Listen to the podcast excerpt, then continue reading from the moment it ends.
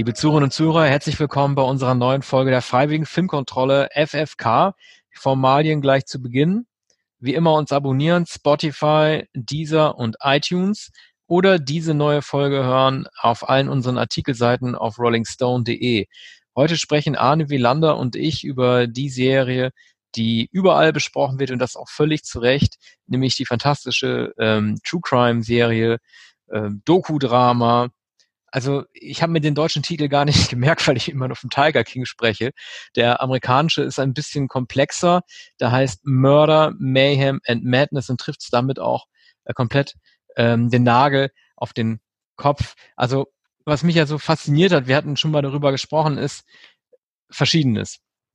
Vor allen Dingen, man hat immer wieder von diesen ähm, Existenzen von Wildtierparks gehört, sei es halt irgendwie von Pablo Escobar, der seine Elefantengehege hatte, oder jetzt Michael Jackson auf der Neverland Ranch mit seinen Lamas. Und man hat das alles so hingenommen, Slash und die tausend Schlangen, und man hat irgendwie nie darüber nachgedacht, erstens, wie die überhaupt immer an diese Tiere gekommen sind und wo man auch nie wirklich nachgedacht hat, ist es eigentlich legal, dass man Wildtiere hält oder nicht. Und in diesem Eldorado Amerika ist es anscheinend ähm, legal gewesen. Also ich habe großen Respekt vor diesen ganzen Figuren, weil man sich gar nicht vorstellen kann, dass es diese Menschen wirklich gibt. Ich bin wirklich entsetzt, schockiert und gleichzeitig begeistert von diesen comicartigen Menschen, wie man die da sieht. Also ich, ich würde, ich hätte Angst um mein Leben, wenn ich länger als einen Tag in diesen Zoos mit diesen Menschen verbringen müsste. Es wäre so, als wäre man bei der Familie vom Texas Kettensägen-Massaker oder als wäre man reingebeamt worden bei den Simpsons, wo auch alle nur Quatsch bauen und man ständig erschossen werden kann. Ja, und doch ist es die Wirklichkeit.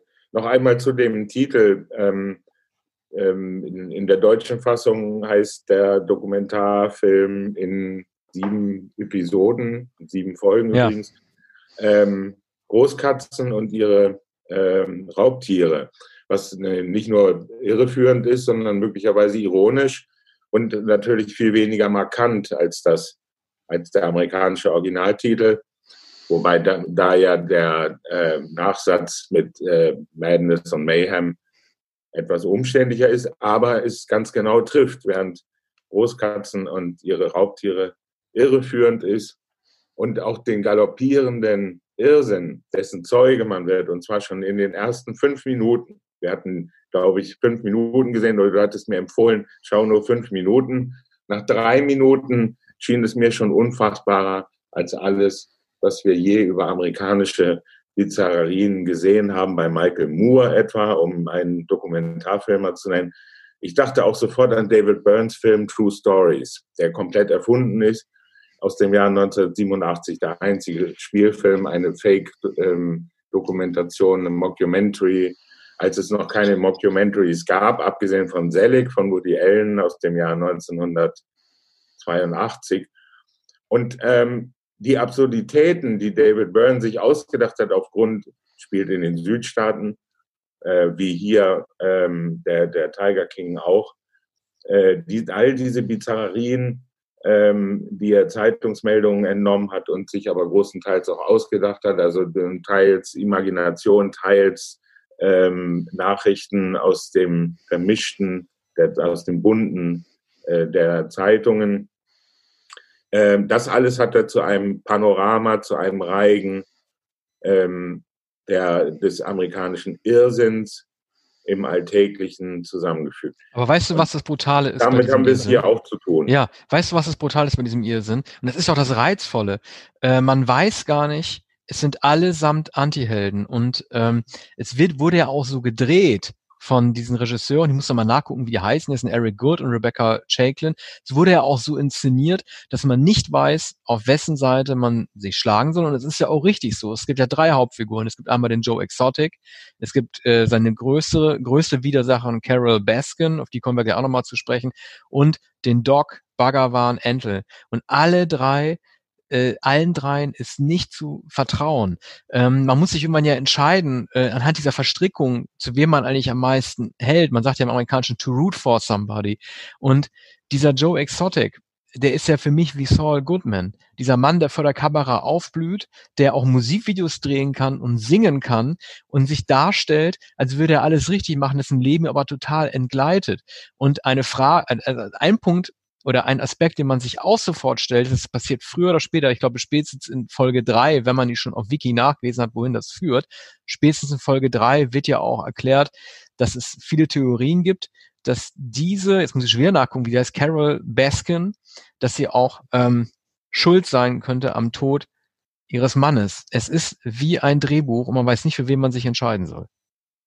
Ja, es übertrifft sogar jedes Drehbuch und die Figur äh, dieses Joe Exotic, der sich natürlich selbst so genannt hat, äh, Tiger King noch dazu als Spitzname, der tatsächliche Name steht dem in nichts nach und übertrifft ihn sogar noch bei weitem. Es ist, ähm, es ist äh, Maldonado Passage oder Maldonado Passage. Joseph Maldonado Passage. So, eine, eine Gestalt, die sich selbst erfunden hat, die man nicht erfinden könnte. Denn es kommen lauter ähm, Absonderlichkeiten äh, zusammen. Da ist, ähm, sind seine gefärbten Haare, da ist der Fokuhila oder Mallet im, im Englischen. Äh, da ist seine Homosexualität, da sind seine Sexualpartner, sind seine Eheleute. Ein Ehemann ist ums Leben gekommen, hat sich versehentlich angeblich erschossen. Ja, die Aufnahme, äh, die hat man ja in dem, in dem Büro äh, gesehen. Also er war anscheinend äh, äh, ähm, unter Crystal Meth Einfluss und ja. hat, hat gedacht, die, die Waffe wäre nicht geladen ja. gewesen. Also fast so eine Art, das, also wie, äh, wie so ein Borrows-Moment eigentlich, so völlig abgedroht. Ja, das, das kann äh, passieren. Und ähm, Maldonado Passage ähm, gibt auch zu, dass er seine Liebhaber mit Drogen versorgt und sehr daran interessiert ist, dass sie äh, betäubt oder im Rausch sind, in Rauschzuständen, wie er selbst auch. Nun, ähm, er wird verschiedener Vergehen, darunter auch der Tierquälerei, beschuldigt, wurde im letzten Jahr schuldig gesprochen und ähm, verurteilt zu 22 Jahren Gefängnis. Ähm, vor allem aber wurde er äh, auch des Mordes angeklagt. Richtig? Äh, nee, nee, er hat, er hat einen äh, Hitman beauftragt, äh, Raskin ah. zu töten, also die Konkurrentin ja. aus, genau. dem, aus dem Weg zu schaffen. Aber weißt du, da sprichst du eine Sache an, die tatsächlich. Also auf einen Auftragsmord. Ja, genau. Aber genau, du sprichst ja. eine Sache an, die tatsächlich auch, finde ich, oder ich habe nicht richtig aufgepasst, eine leichte inszenatorische Schwäche darstellt. Es ist nicht ganz klar, wann dieser Film, also klar, es gibt immer die, die Zeitmarker, aber es ist überhaupt nicht ganz klar, ähm, also es gibt viele Zeitsprünge. Es gibt einmal so äh, Einblendungen, die ihn, ähm, wo man ihn hört, wie er aus dem Knast in Oklahoma direkt schon nach Schuldspruch telefoniert. Also es ist nicht ganz klar, ja. von wann bis wann gedreht wurde, wann den Filmemachern klar wurde, dass er verknastet werden würde. Ob die schon, also es muss ja ein Langzeitprojekt gewesen sein, dass er den Filmemachern total in die Hände gespielt hat, wenn sie das Material von 2017 ja. hatten. Da ging es ja, glaube ich, los, als er noch nicht verknastet war und mit ihm so live drehen konnten. Alles noch in Butter. Er hat zwar schon seine Morddrohung ausgestoßen, aber er war ein freier freier Mann und dann von der Realität überholt wurde, um das dann jetzt erst zu bringen. Also es ist, also die hätten von vorne ja. vielleicht erklären müssen, von wann bis wann sie gefilmt haben. Ja. Ähm, es wurde über fünf Jahre sogar gedreht, also begonnen wurde vor fünf Jahren etwa. Und natürlich haben sie gesehen, es war ein Work in Progress und sie hatten weiterhin immer Zugang, sowohl zum Tiger King als auch zu Carol Baskin, die natürlich, und zu Doc Antle, die natürlich alle Exhibitionisten sind und die natürlich alle ein Geschäft daraus gemacht haben. Man muss dazu sagen, Carol Baskin ist eine Tieraktivistin und die Erzfeindin von, ähm, vom Tiger King, die ihrerseits natürlich ein kommerzielles Interesse daran hat. Die unterhält nämlich so eine Art Gnadenzoo und ähm, nimmt also ähm, arme alte Tiere auf, während das Geschäft von, ähm, äh, von Maldonado Passage ist, dass er glamourös ein Streichelzoo betreibt und ähm, die ähm, Besucher ähm, den Besuchern erlaubt, dass sie mit den niedlichen Tigerbabys Fotos machen, Selfies machen, die dann natürlich verbreitet werden und ähm, überall verschickt werden und wie Postkarten. Aber mal ganz kurz, Arne, mal, bin ich eigentlich blöd oder äh, darf man nicht normalerweise davon ausgehen, dass diese Tiger und Löwen sofort den Menschen angreifen. Also man hört immer von weißen Haien, die sind gar nicht so gefährlich. Und es gibt tatsächlich die Aufnahmen, man schwimmt mit denen irgendwie in Australien durch die Gegend und alles ist in Ordnung. Aber oder ich meine, wurde da nicht auch was gefaked? Ich, äh, wurde vorher vielleicht irgendwie müde gefüttert mit irgendwelchen Resten? Man kennt doch eigentlich ja. nur Szenen, in denen die sofort angreifen. Ich verstehe das überhaupt nicht. Das ist ja wohl Teil der, des Vorwurfs der Tierquälerei. Und, ähm, und das sind ja auch die Vorwürfe von Baskin, dass es dann nicht mit rechten Dingen zugeht, dass es jedenfalls eine, keine artgerechte Haltung ist. Das ist es ja ganz bestimmt nicht. Nun sind ja möglicherweise Tigerbabys, die wahrscheinlich mit der Flasche aufgezogen wurden und die erst wenige Wochen alt sind, ähm, nicht so gefährlich oder sind äh, schon an die Menschen gewöhnt.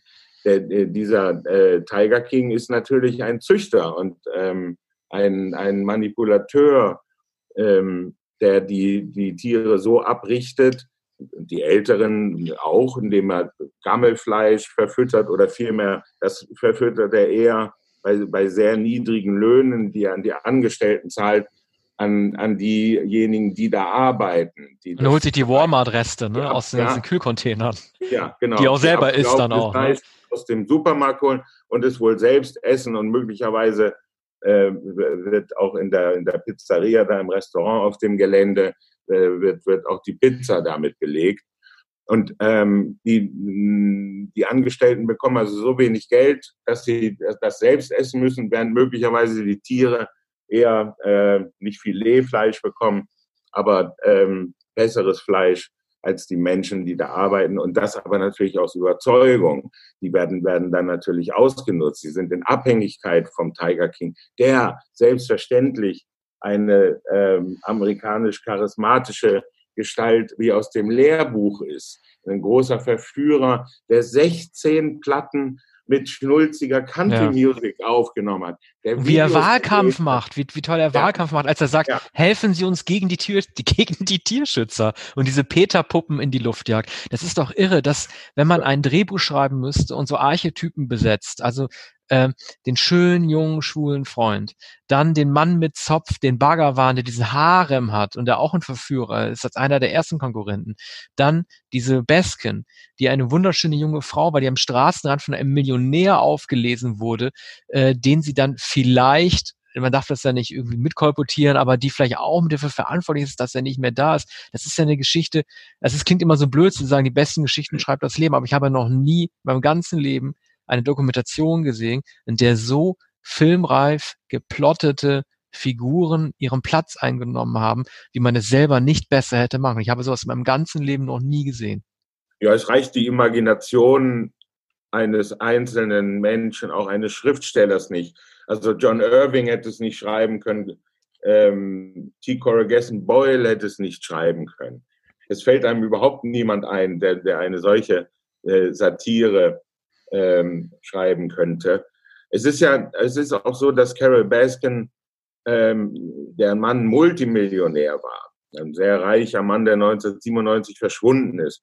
Und ähm, seitdem ähm, gibt es Gerüchte, dass sie ihn möglicherweise umgebracht hat, verschwinden ließ und an die, die Wildtiere, an die Tiger verfüttert hat. Oder ein, oder äh, wie in den Zement mit eingegossen hat hinter ja, dem Haus. Oder das. Aber die, bessere Pointe wäre natürlich, sie hätte, ähm, weiß man nicht, ob sie damals ja. überhaupt einen Gnadenzoo schon hatte, aber sie hätte äh, den, den äh, Ehemann verfüttert an, an die Tiere, den sie äh, Gnade erwiesen hat. Es gab dann natürlich einen Erbschaftsstreit mit der ähm, Familie dieses Don Luis, ähm, den sie wohl zum Teil gewonnen hat. Jedenfalls hat sie ähm, einiges Geld mitgenommen und behalten. Das ist ja nun auch schon lange her. Aber ganz kurz, neu, warte, die lustigste Pointe, die, sorry, ganz kurz. Die lustigste Pointe ist doch die, als sie das Testament lesen, im Fall meines Todes oder meines Verschwindens. Ja. Das, das ist abgeändert ist. Ja, also das ist eine Art Citizen Kane. Ja. Ist alles schon mitbedacht. Mhm. Und ähm, nun, jedenfalls, ähm, jedenfalls gehört halt auch zu den Absurditäten, dass dieser Fall in Florida jetzt neu aufgerollt wird. Also die, die Ermittlungen haben, äh, wurden wieder aufgenommen. Natürlich blieb das nicht unbemerkt bei dem, äh, bei dem Deputy Sheriff in, in der Kleinstadt in Florida. Und äh, das ist wahrscheinlich äh, jemand, der sich verbissen hat in den Fall. Auch das ist natürlich wie im Film. Und jetzt sieht er noch einmal die Chance, wie, wie, wie der Ermittler bei, bei Roman Polanski, wie der Ermittler bei Michael Jackson. Und, und er gibt nicht auf. Und, und jetzt forscht er nach. Übrigens ist die Ranch oder dieser gewaltige Streichelzoo das Anwesen von, äh, vom äh, Tiger King in Oklahoma, während ähm, äh, die Baskin in Florida, glaube ich, wird. Mhm. Hm, was nicht wesentlich etwas zur Sache tut, aber es sind eher südliche Gefilde, sagen wir so. Ja, also die begegnen sich im, im, im Grunde genommen nicht. Es gibt ein Fernduell über über über ähm, übers Fernsehen, dass Joe Exotic natürlich gewinnen muss, weil sie im Grunde genommen ja nie wirklich den den direkte direkte Konfrontation in einem Streikgespräch gesucht. Der dreht ja diese Hassvideos und er hat ja diese extrem, was ich auch finde, extrem lustige Video gedreht, in denen er eine Doppelgängerin von ihr gefunden hat, die das, die das Fleisch des Mannes an die Tiger verfüttert, während er darüber singt.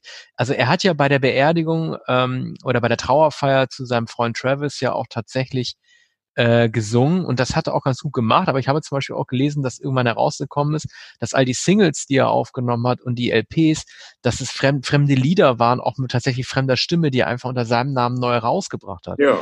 Also, aber in den Videos agiert er natürlich ja. selbst und steht auf Autohauben und äh, ja. mit Cowboyhut und weiß ich, äh, in Szene zu setzen. Und natürlich ähm, die sozialen Medien, die Möglichkeiten der Videos, die Möglichkeiten von YouTube, das alles weiß er virtuos zu nutzen und auch nach Art amerikanischer Wahlkämpfe. Übrigens gibt es noch eine Satire, fällt mir ein, über amerikanischen Wahlkampf, nämlich einen Film ähm, Bob Roberts ähm, von Tim Robbins, dem Schauspieler. Er hat 1992 eine äh, Satire, eine falsche Dokumentation über äh, einen, einen amerikanischen Politiker, einen Populisten und Demagogen äh, gedreht, der auch immer zu singt und seine eigenen Songs schreibt. Und zwar im Stil von ähm, hochgegriffen Bob Dylan als, als Vorbild. Mhm. Und, und auch das ist ein absurder Film. Also man ist darauf vorbereitet, aber äh, dergleichen hat man dennoch noch nie gesehen. Denn eine solche Langzeitstudie, bei der die Schraube äh, des, des Bizarren und ähm, des, des Sonderbaren und des Perversen immer weiter gedreht wird, ähm, das ist, äh, scheint ja unwahrscheinlich. Andererseits, es gibt auch bei Netflix, glaube ich, die Dokumentation über den Erfinder, behauptet er. Wahrscheinlich ist er auch ein, ein Plagiator, aber der, des, des Schwitz-Yogas, der, des, des Missbrauchs ja, verschiedener gehört. Schützlinge angeklagt äh, wurde und auch schuldig gesprochen. Und der hat ein Franchise-System für dieses Schwitz-Yoga ähm, ähm, initiiert und hat sehr, sehr viel Geld damit verdient. Und, und dessen Geschichte, er hat doch behauptet, er hätte Elvis Presley wegen Rückenleiden behandelt und Präsident Nixon. Keiner hat je davon gehört. Es gibt wahrscheinlich gerade mal 40. Belege Ach, dafür. Aber äh, ich finde es nicht komisch. Also ich frage mich mal, äh, wie man zu so einem Menschenfänger wird. Und ich sage das durchaus zwar nicht bewundern, aber doch neugierig interessiert, weil dieser Joe Exotic, ähm, er hat sich gegenüber allen Leuten, die nicht zu seinem inneren Zirkel gehört haben und von denen er sich nicht bedroht gefühlt hat, also sprich Konkurrenten auf dem Wildtiermarkt. Er hat sich ansonsten gegenüber allen Leuten immer total korrekt verhalten. Es gab ja mehrere Unfälle. Es gab ja zum Beispiel eine Tierpflegerin bei ihm, der der Arm abgerissen wurde, wo man so fast wie bei Gesichter des Todes dann halt so ein bisschen verschwommen noch sieht, wie dann irgendwie das Schultergelenk da noch hängt. Und er hat dann sofort die Verantwortung übernommen und so und ist dann irgendwie zu den äh, Leuten in seinem Park gegangen, hat ihnen gesagt, ihr müsst es leider gehen, ihr kriegt Gutscheine, kriegt das Geld zurück. Im Fernsehen war er immer top. Und das ist schon irgendwie interessant. Ich weiß nicht, wie Vorgespräche laufen mit den Leuten, dass man denen sagt, pass auf, wir werden, äh, wir haben freie Hand, das ist nicht autorisiert, wir dürfen also in den Doku-Aufnahmen auch zeigen, wie jemand anschaut und so weiter. Aber das Faszinierendste fand ich doch, wie er so eine arme Seele wie diesen Travis genommen hat äh, Travis dann anscheinend äh, den Homosexuellen gespielt hat, weil alle gesagt haben, dass er im Grunde genommen hetero gewesen ist und dann trotzdem dazu bleiben. Also welche Art von Magie geht denn immer von solchen Menschenfängern ja. aus? Also man sagt über Charles Manson ja auch, der war ein guter Rhetoriker, ja. aber streng genommen alles andere als eine gute Partie. Es ist natürlich auch eine lange amerikanische Tradition äh, der Menschenfängerei, des, der Nutznießerei, des Ausnutzens und des Abhängigmachens von, von Hilflosen. Und, und dazu das Charisma, etwa auch bei den Fernsehpredigern, ist die Charlatanerie ja äh, augenfällig. Und ähm, den Deutschen ist das ja nicht recht zu vermitteln, in welcher Weise Radioprediger und dann später Fernsehprediger ähm, enorme Umsätze, enorme Popularität haben und nicht nur Billy Graham, der ja wiederum mit Johnny Cash und vielen Prominenten und mit Politikern befreundet war und der natürlich ein vergleichsweise seriöser Fernsehprediger war. Aber je absurder es ist, desto mehr Geld wird natürlich umgesetzt, weil die, die, die Menschen alles glauben, was, äh, was, was sie glauben wollen und weil das noch dadurch unterstützt wird, dass einfach, man, es gibt übrigens einen Film mit, mit Steve Martin, das heißt zu, zu Deutsch, glaube ich, der Schein, Bindestrich Millionär. Da, da wird gezeigt, dass ähm, immer ein, einer oder dass zwei Leute im Publikum platziert werden, die natürlich dann Spontanheilung und Wunderheilung sofort bestätigen. In Zungen reden. Und, ja.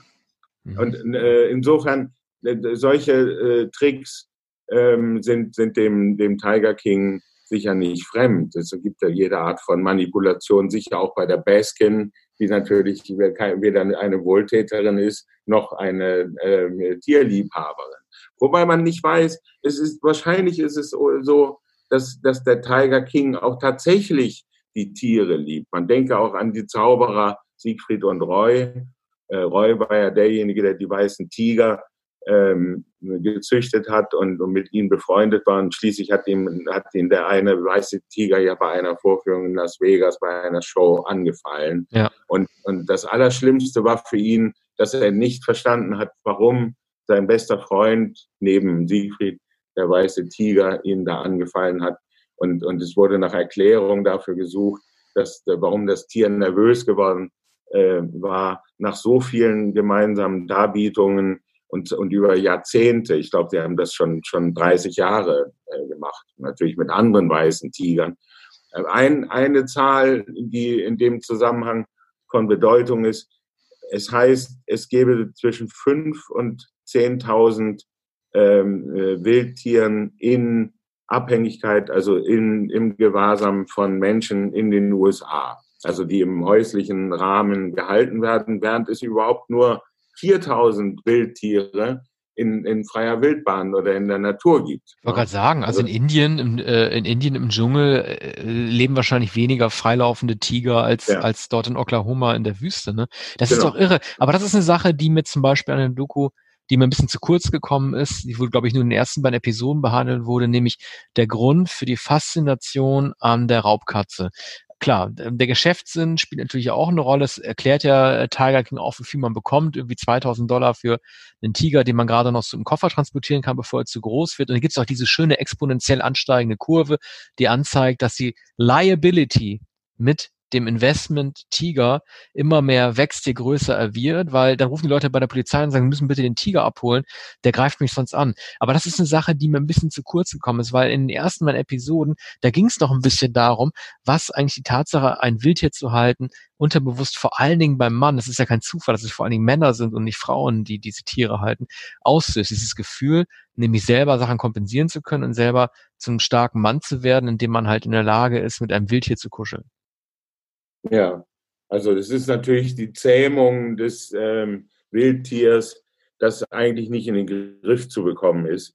Ähm, niemand äh, kann sich vorstellen, äh, ein, ein, einem Tiger gegenüberzutreten, einem Löwen gegenüberzutreten, äh, von Pumas oder Panthern zu schweigen. Aber das sind natürlich auch die Figuren der, der, ähm, äh, der Comics und die Figuren der, der, der Superhelden, ähm, äh, Graphic Novels. Und, ähm, und das sind, sind bewunderte, hochgefährliche Tiere. Umso größer ist natürlich die Faszination, sie zu domestizieren, zu bezwingen und, und gar äh, zu Kuscheltieren zu machen. Und das Faszinosum wirkt ja eben nicht nur bei Kindern, sondern es werden, werden ja zum Anwesen von, äh, vom Tiger King ja, ganze Busladungen gekarrt ähm, und die, und, und die, die, auch die, die jungen Mädchen, die äh, äh, können sich gar nicht einkriegen, schon vor den Toren zittern sie vor Aufregung, äh, dass, dass gleich da die, diese süßen Tierchen, aber auch die großen, gefährlichen, hier aber gutmütigen ähm, Raubkatzen äh, ihnen präsentiert werden. Hm. Aber und also, ähm, nun äh, teilt sich diese teilt sich uns diese Faszination mit. Hm, ich, ich fand es nie so recht staunenswert, aber habe auch nicht gern Delfinenshows oder Wahlshows gesehen, weil doch die Dressur immer erkennbar ist. Und wenn man etwa einen Tanzbären sieht oder einen ähm, gefährlichen Braunbären, der hinter Gitterstäben ist, dann muss man gar nicht, ähm, muss man gar nicht Rilke bemühen. Äh, so ein Wildtier, äh, das träge hinter Gitterstäben ist, kann man auch in, in, in Zoos und äh, Tierparks natürlich unter ordentlichen ähm, äh, Verhältnissen beobachten.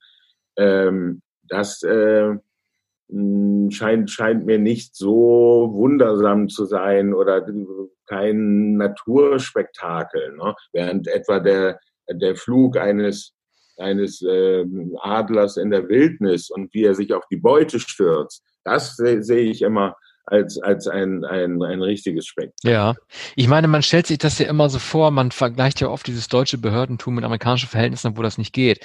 Hierzulande muss man ja auf jeden Fall oder kann man Tiere ja nur treffen, wenn man in den Zoo geht, da gibt es bestimmte Verordnungen, die eingehalten werden müssen. Natürlich sind Zoos auch private Gesellschaften und Firmen, aber letzten Endes geht es ja irgendwie auch darum, also man ist selten in Zoos, in denen die Haltung der Tiere in Deutschland anders ist, als wenn man in Bremen in den Zoo geht, dann ist der Tiger in der Regel genauso gehalten wie in München. Äh, in Amerika scheint es ja irgendwie, ich kenne mich mit, mit der Gesetzgebung nicht aus, also der Film hat sich ja, also die, die Doku-Serie hat sich ja auch nicht wirklich bemüht, irgendwie Licht ins Dunkel zu bringen, wer eigentlich aufgrund welcher Voraussetzung das halten darf. Ich sage nur immer, wie am Anfang Slash und seine Schlangen äh, der wird ja nicht, also Slash wird ja niemals irgendwie eine Schlangenhalterschule besucht haben oder sowas. Oder Michael Jackson mit seinem Schimpansen. Also der wird doch niemals Bubbles halt irgendwie so, so, so ein zwölftägiges äh, Probetraining gemacht haben, ob sich Halter und Schimpanse überhaupt miteinander verstehen. Es ist doch ein totales Graugeschäft. Es werden natürlich auch äh, Ausnahmen bei Prominenten gemacht oder vielmehr wird das gar nicht überprüft. Ne? Und ähm, mir ist auch nicht bekannt, dass bei Michael Jacksons ähm, Affen, Schimpansen Bubbles jemals es Proteste gegeben hätte und dass damals Tierschützer sich formiert hätten. Allerdings, es gab ein Lied der, ich glaube, britischen Band äh, Latin Quarter, die sich ähm, über die, den Affen lustig gemacht hat. Ne? Ja. Äh, möglicherweise nicht, nicht in kritischer, nur in satirischer Absicht. Aber so als Absonderlichkeit wurde das schon früh begriffen. Latin Quarter haben, glaube ich, den Song 1985 geschrieben. Ne? Mhm. Und, und da war es schon bekannt. Ich glaube, es gab auch irgendein Tier, das Ronald Reagan zugetan war und das im Weißen Haus, ähm, äh, ich weiß nicht, ob es auch ein Affe war, äh, der da im Weißen Haus in den 80er Jahren herumtobte. Jedenfalls hat der Songwriter Michael Jacksons und Ronald Reagans Haustiere da zusammengedacht. Aber es lebt das, ja auch zeigt, noch. das wird als Kuriosum begriffen. Bei, bei Slash wird es natürlich als Kuriosum begriffen.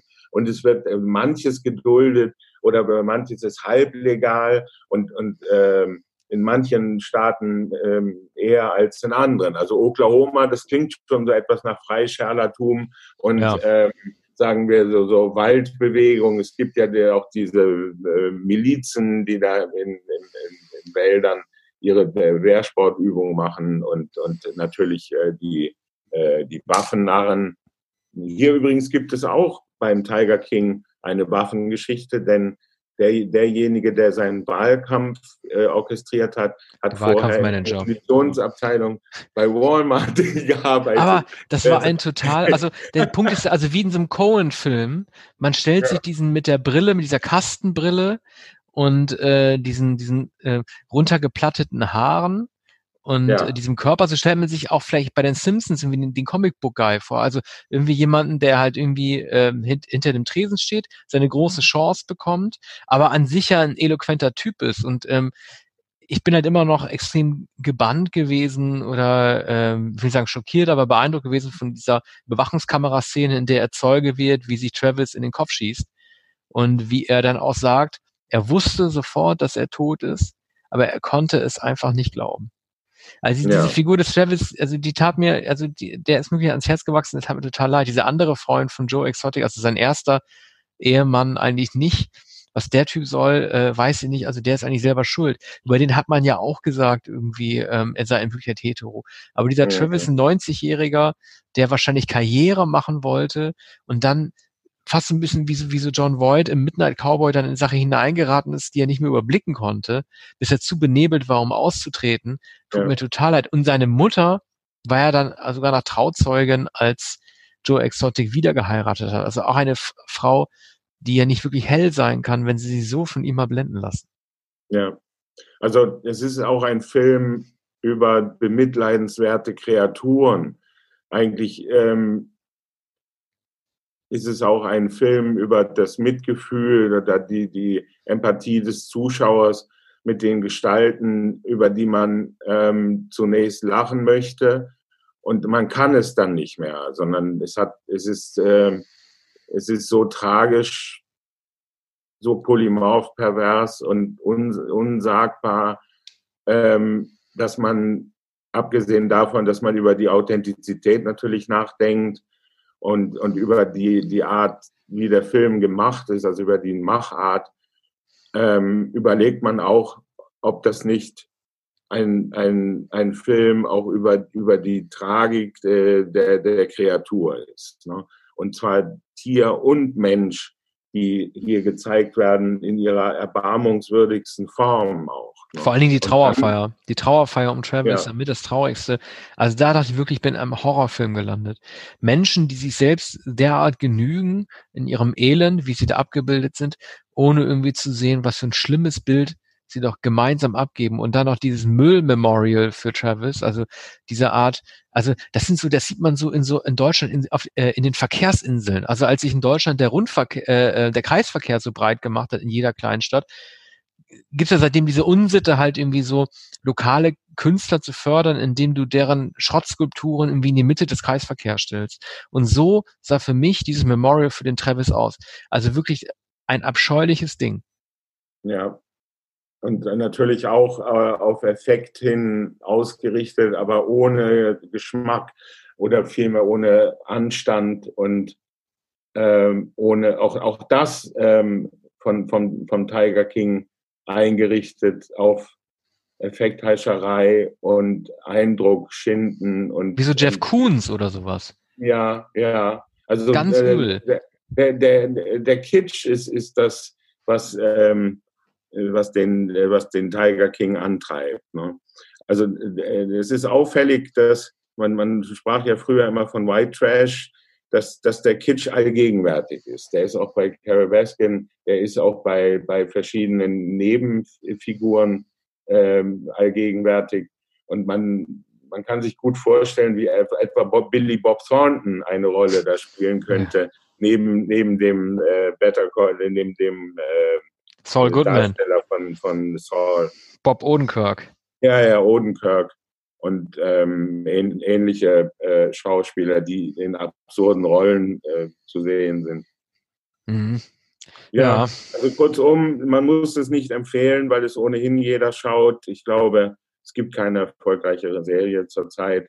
Es ist natürlich sehr verdient. Natürlich, die, der, das, was man heute Fremdschämen nennt, das ist natürlich immer auch und, und die Sensationslust ähm, sind auch Auslöser. Es kommt noch dazu die Isolationssituation, das Bedürfnis nach Unterhaltung, nach einer Gegenwelt. Und das ist nun wahrlich die absolute, das äh, absolute äh, Paralleluniversum und der Gegenentwurf äh, zu dem, was man äh, meistens in den Wänden erlebt. Und man kann sagen, hier werden die vier Wände der Wohnung oder eines Hauses gegen Käfige getauscht. Ne?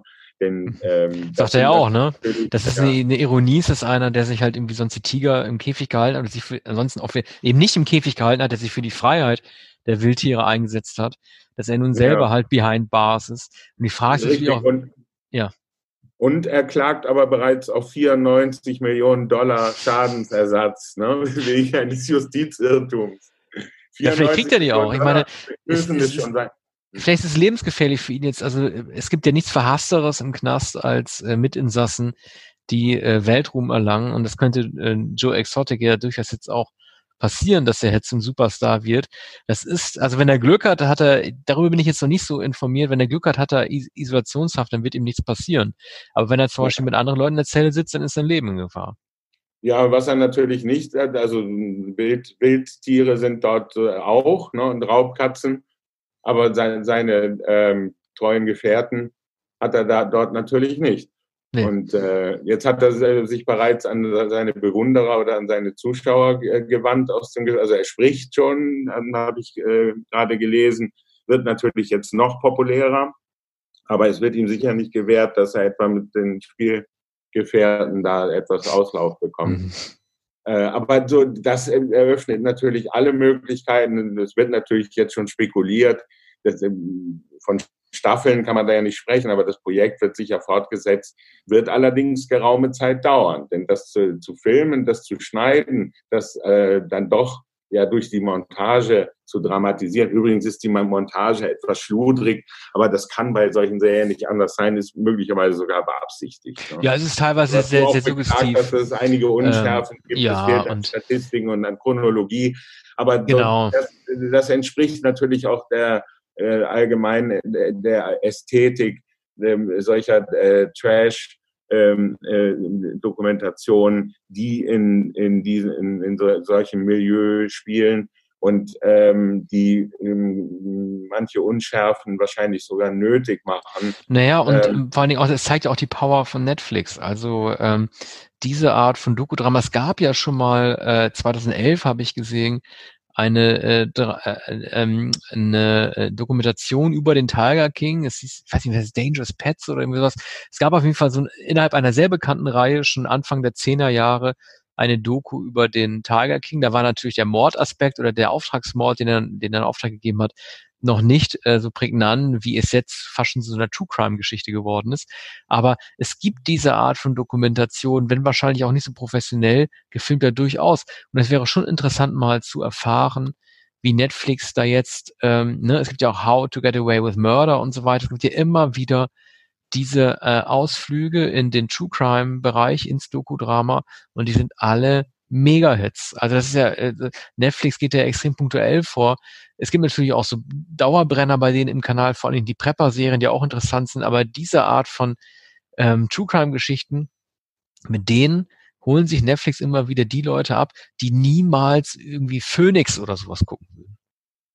Ja, es ist, ähm, es ist die, die populärste Art der Aufbereitung, aber es sind auch die, ambitioniertesten außenseiterischen Filmemacher, die äh, genügend ähm, Geld haben, einen langen, langen Atem, das irgendwann begonnen haben, wahrscheinlich noch ohne große finanzielle Ausstattung und jetzt sich natürlich an Netflix wenden.